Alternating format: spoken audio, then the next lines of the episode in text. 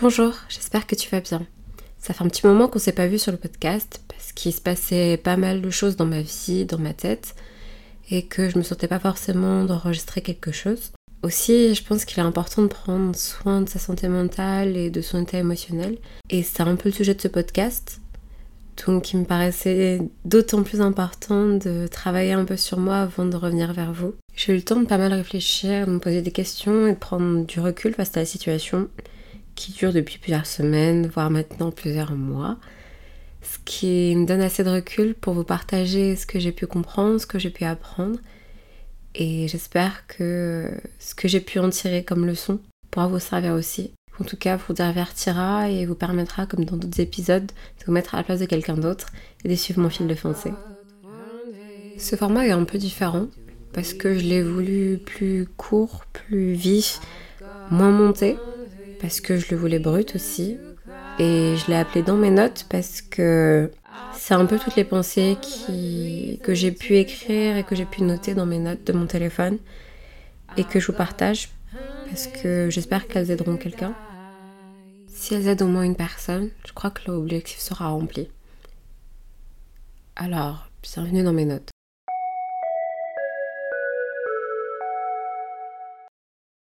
Je crois que le deuil est l'un des sentiments les plus difficiles que je connais et dont j'ai jamais été affectée. Et c'est dans des phases de deuil intense comme je peux le vivre aujourd'hui en ce moment que je me pose le plus de questions, je crois, et que je remets le plus en doute mon existence, ma vie, ce qui m'entoure, ce que j'apprécie, enfin tout quoi. En ce moment, les différents processus de deuil me submergent un peu et j'ai du mal à garder la tête au-dessus de l'eau et ne pas sombrer tant j'ai l'impression d'avoir des choses à affronter. Si je peux ajouter une autre chose, c'est que le processus de deuil est aussi une expérience les plus solitaires que j'ai pu vivre. Car même si on est entouré par ses amis, par sa famille, par ses proches, par des gens qui nous aiment et qui font attention à nous, on est le seul à savoir vraiment où on en est, ce qu'on ressent.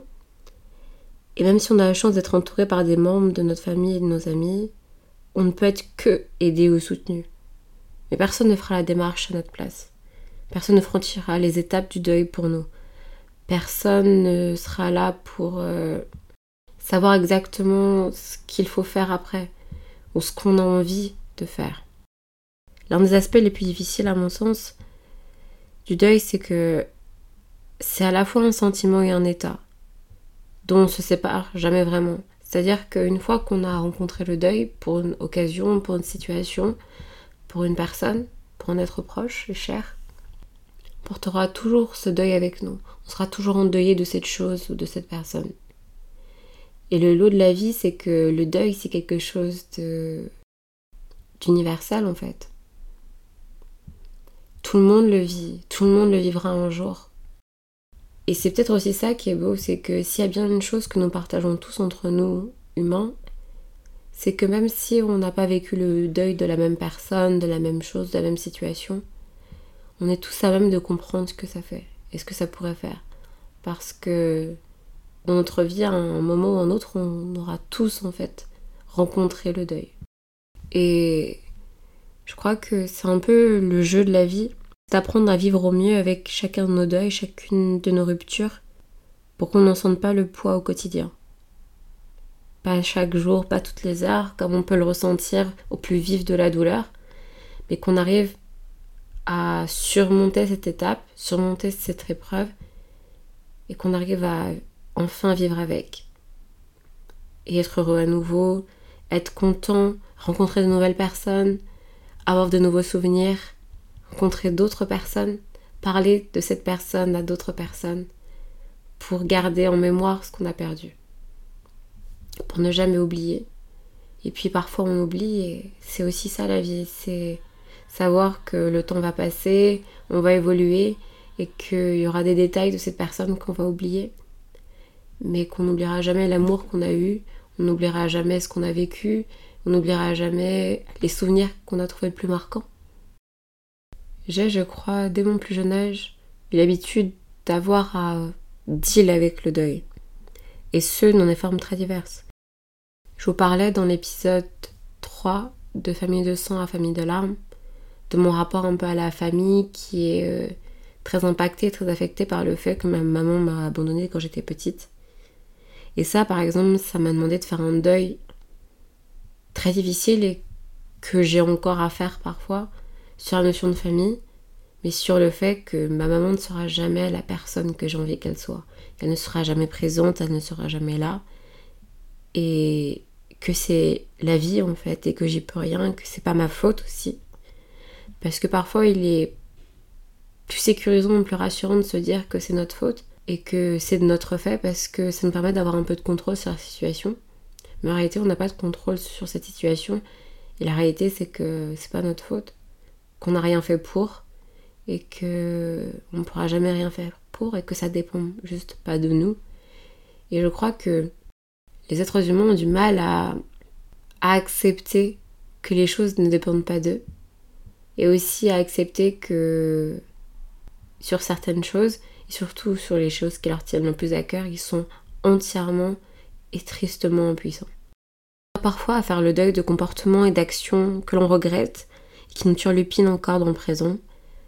Euh, parfois, moi j'ai des flashbacks, je pense aussi que c'est lié à mon anxiété, mais j'ai des flashbacks de moments gênants, de moments difficiles, de moments bizarres euh, dans lesquels j'ai été, ou d'actions que je comprends pas, que j'ai pu mener, que j'ai pu poser.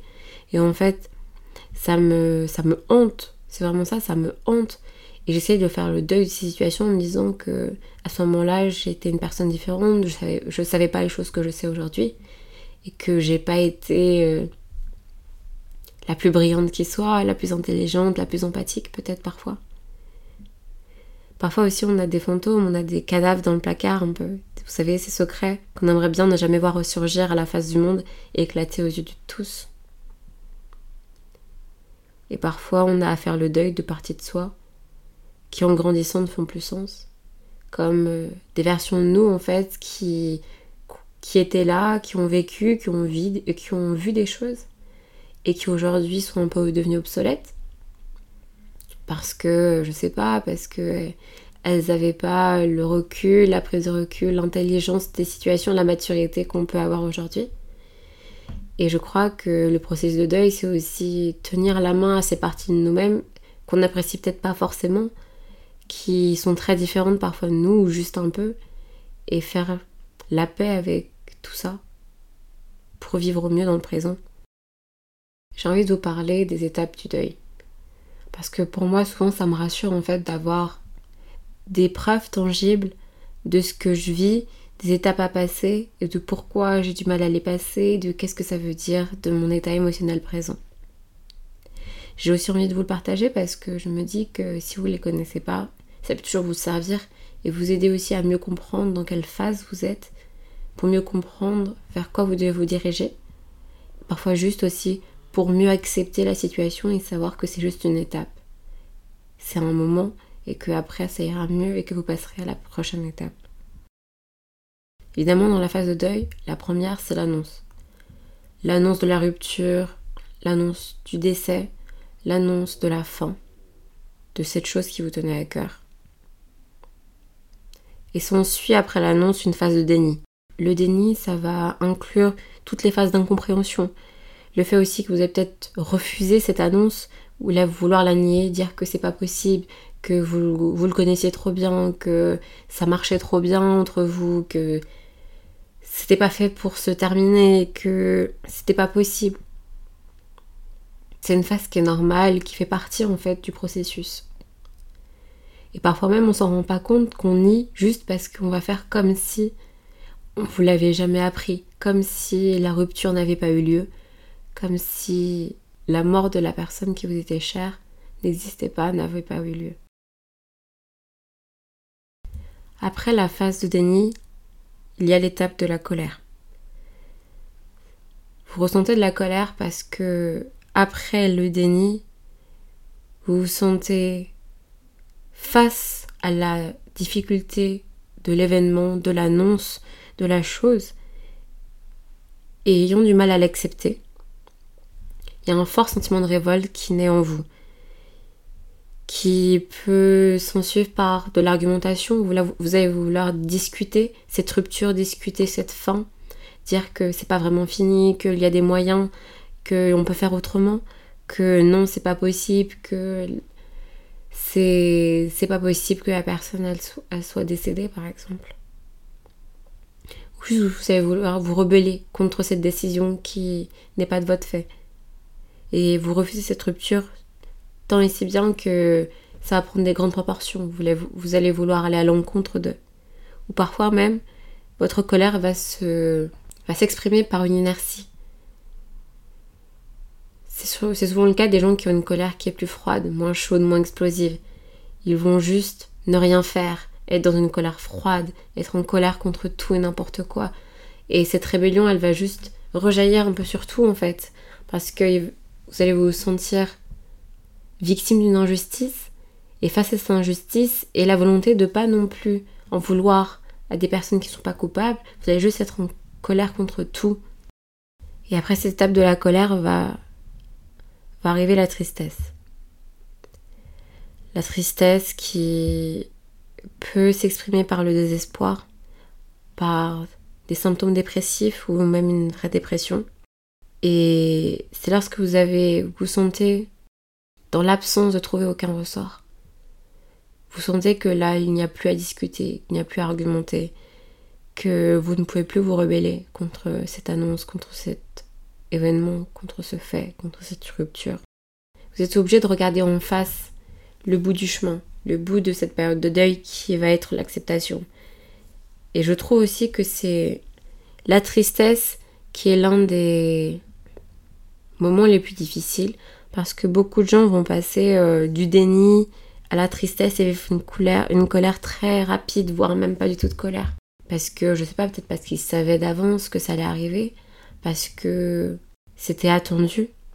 Mais la tristesse, c'est peut-être le sentiment qui va durer le plus longtemps dans le deuil. Parce que c'est au moment où on se rend compte qu'on ne peut rien faire, qu'on est profondément impuissant.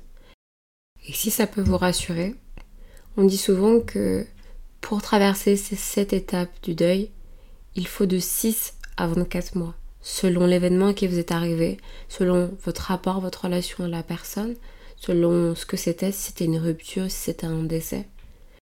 Ce temps peut sembler très court ou très long, mais cela dépend totalement des personnes. Et je pense aussi que c'est important de se souvenir que ça prend du temps, et ça peut prendre du temps, et parfois ça peut ne pas en prendre. Et ça aussi c'est ok. Et il faut être aussi bienveillant envers soi-même et se dire, bah, je sais pas, peut-être après 3, 4, 6 mois, vous allez arriver à vivre avec.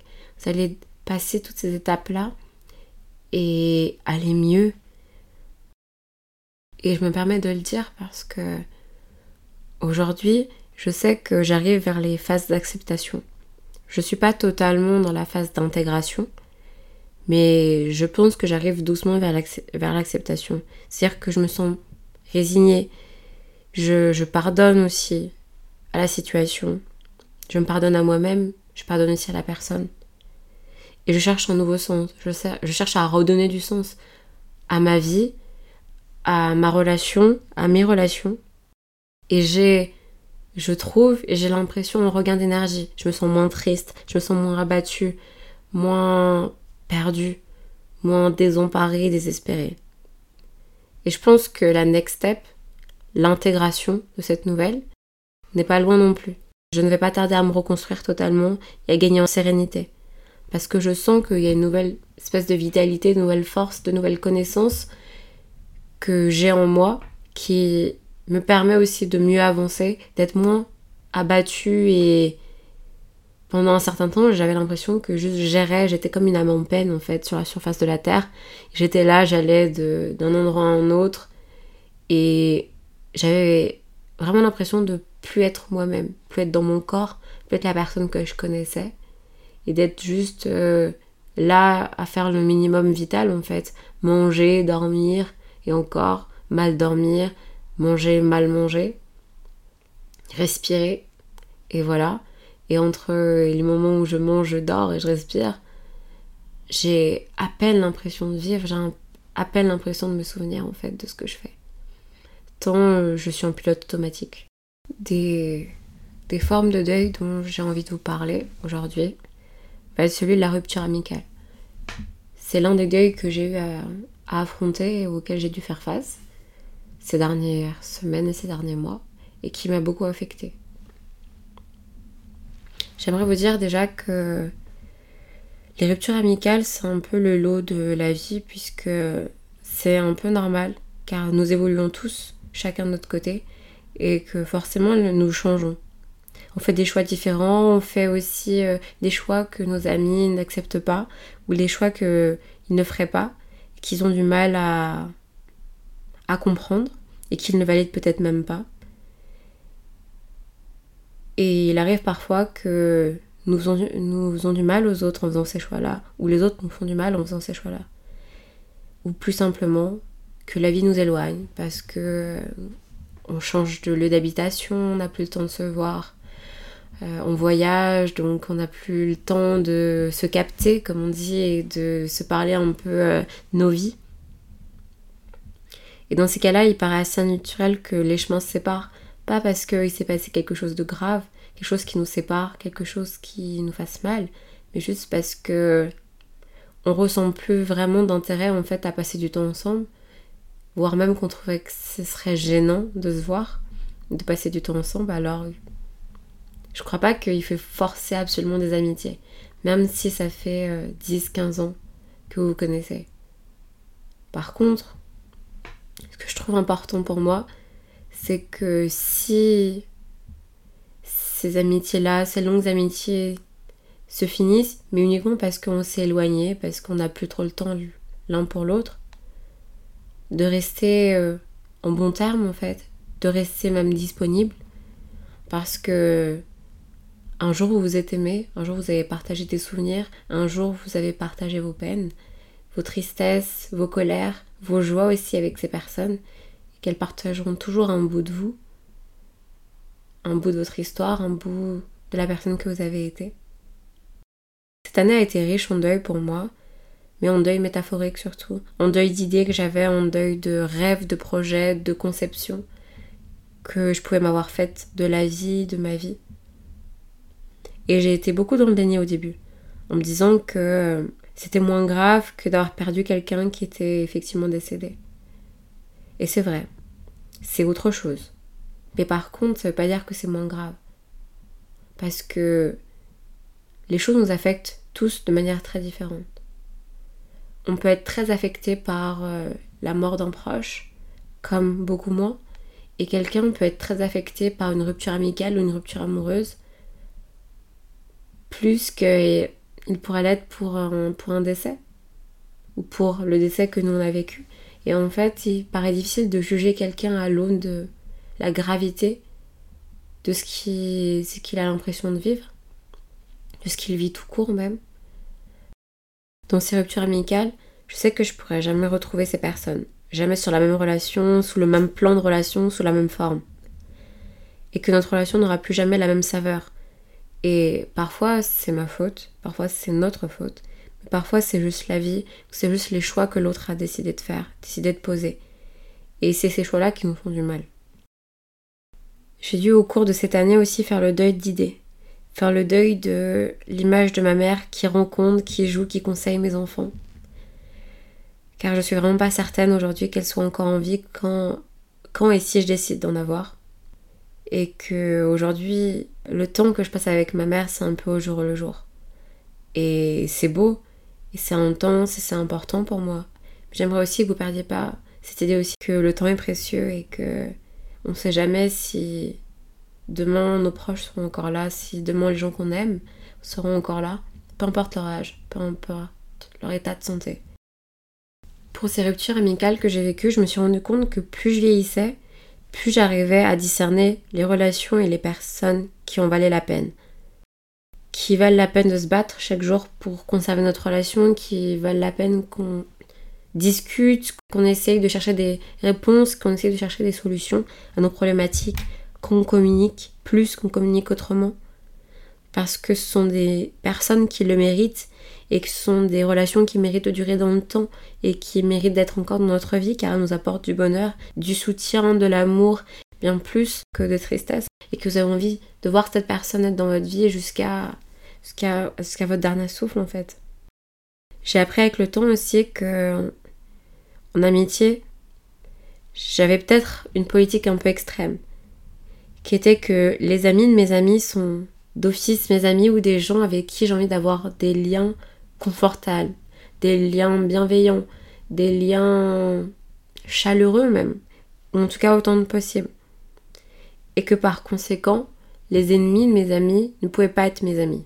Parce que j'estime que mes amis sont des gens qui ont du discernement, qui sont rationnels, et que s'il y a une raison qu'ils me disent que cette personne n'est pas une bonne personne, pour eux qu'elle leur a fait du mal, je n'ai pas envie de la côtoyer. Mais ça implique aussi le fait que j'ai énormément de mal avec mes amis qui restent amis, qui restent proches de gens qui m'ont fait beaucoup de mal, des gens qui m'ont manqué de respect, des gens qui m'ont mis dans des états de souffrance tels. Enfin bref, j'ai juste du mal en fait à concevoir comment des gens qui disent qu'ils m'aiment, comment des gens qui disent qu'ils veulent prendre soin de moi, qui veulent, être là pour moi, peuvent aussi être là pour des gens qui m'ont fait du mal, peuvent, peuvent aussi vouloir prendre soin de gens qui m'ont fait du mal. Et peut-être que ce point de vue est un peu extrême et peut-être aussi qu'il évoluera avec le temps. Peut-être que en évoluant, je mettrai peut-être plus d'eau dans mon vin et que je me dirai moins ça. Mais pour l'instant, c'est ce que je ressens et je vais m'écouter sur ce point-là. Et je vais pas travailler dessus tout de suite. Peut-être même pas travailler dessus tout court.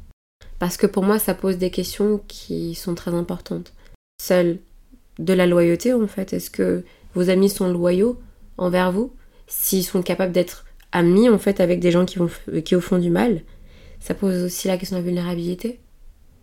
Comment est-ce que tu peux vouloir te dévoiler et montrer euh, ce qui est le plus intime en toi si tu as l'impression que ton ami il peut être super proche de quelqu'un qui est un peu devenu ton ennemi, qui est devenu quelqu'un qui te faisait du mal, qui est devenu quelqu'un qui t'avait blessé? Comment tu peux avoir envie de te confier à quelqu'un dont tu as peur qu'il puisse dévoiler tes secrets à une autre personne et qui, puisse les utiliser contre toi en fait ça pose la question du coup de la confiance, du respect que l'on a pour moi et pour mon opinion. Si quelqu'un qui se dit mon ami ne prend pas en compte le fait que je le préviens sur le fait que une personne m'a fait du mal, que je le préviens sur le fait que mon opinion de cette personne n'est vraiment pas bonne, alors quel respect il a de mon opinion, quel, respect il a de mes sentiments en fait? Et si je prends la peine de dire à quelqu'un, de montrer à quelqu'un que cette personne ne me veut pas du bien, ne nous veut pas du bien, alors j'aimerais qu'on m'écoute. Alors j'aimerais qu'on me croie. Alors j'aimerais avoir l'espace aussi dans ma vie de pas avoir à rencontrer cette personne encore, de pas avoir à la côtoyer, de pas avoir des amis qui me parlent de cette personne. Et pour moi, c'est super important pour faire mon deuil de quelque chose, de choisir quand et comment je me confronte à cette chose-là. Pour passer mes étapes un peu, au quotidien un petit peu de mon côté, étape par étape, doucement, à mon rythme. Et si je dois prendre 24 mois pour aller mieux, je les prendrai. Et si je dois prendre 6 mois, cool, en 6 mois, je serai passée à autre chose. Mais c'est important de se respecter, de s'écouter, de comprendre que chaque chose peut nous affecter d'une manière différente. Chaque chose vous affectera peut-être différemment de, la manière dont elle affectera votre ami, votre père, votre mère, vos frères et sœurs. Et c'est totalement ok et entendable en fait. J'ai fini de vous compter mes notes. J'espère que vous avez apprécié ce format, j'espère que vous avez apprécié m'écouter. J'espère que cet épisode vous fera réfléchir comme les autres. J'espère aussi que cet épisode vous accompagnera si vous vivez des deuils, qu'ils soient métaphoriques ou bien physiques. Si vous avez aimé cet épisode, je vous, vous encourage à laisser 5 étoiles sur Spotify, sur la page d'accueil. Je vous, encourage également à laisser un commentaire sur Apple Podcast. Et je vous encourage encore plus à envoyer des DM sur ce que vous ressentez en ce moment, si vous aussi vous, rencontrez un deuil à ne pas hésiter à, à venir me parler parce que je suis toujours ouverte à la discussion. Et je vous espère beaucoup de paix, beaucoup d'amour, surtout en ce moment où les situations personnelles comme la situation mondiale peut être très affectante et très difficile à vivre pour tous. Beaucoup d'amour sur vous. Bisous.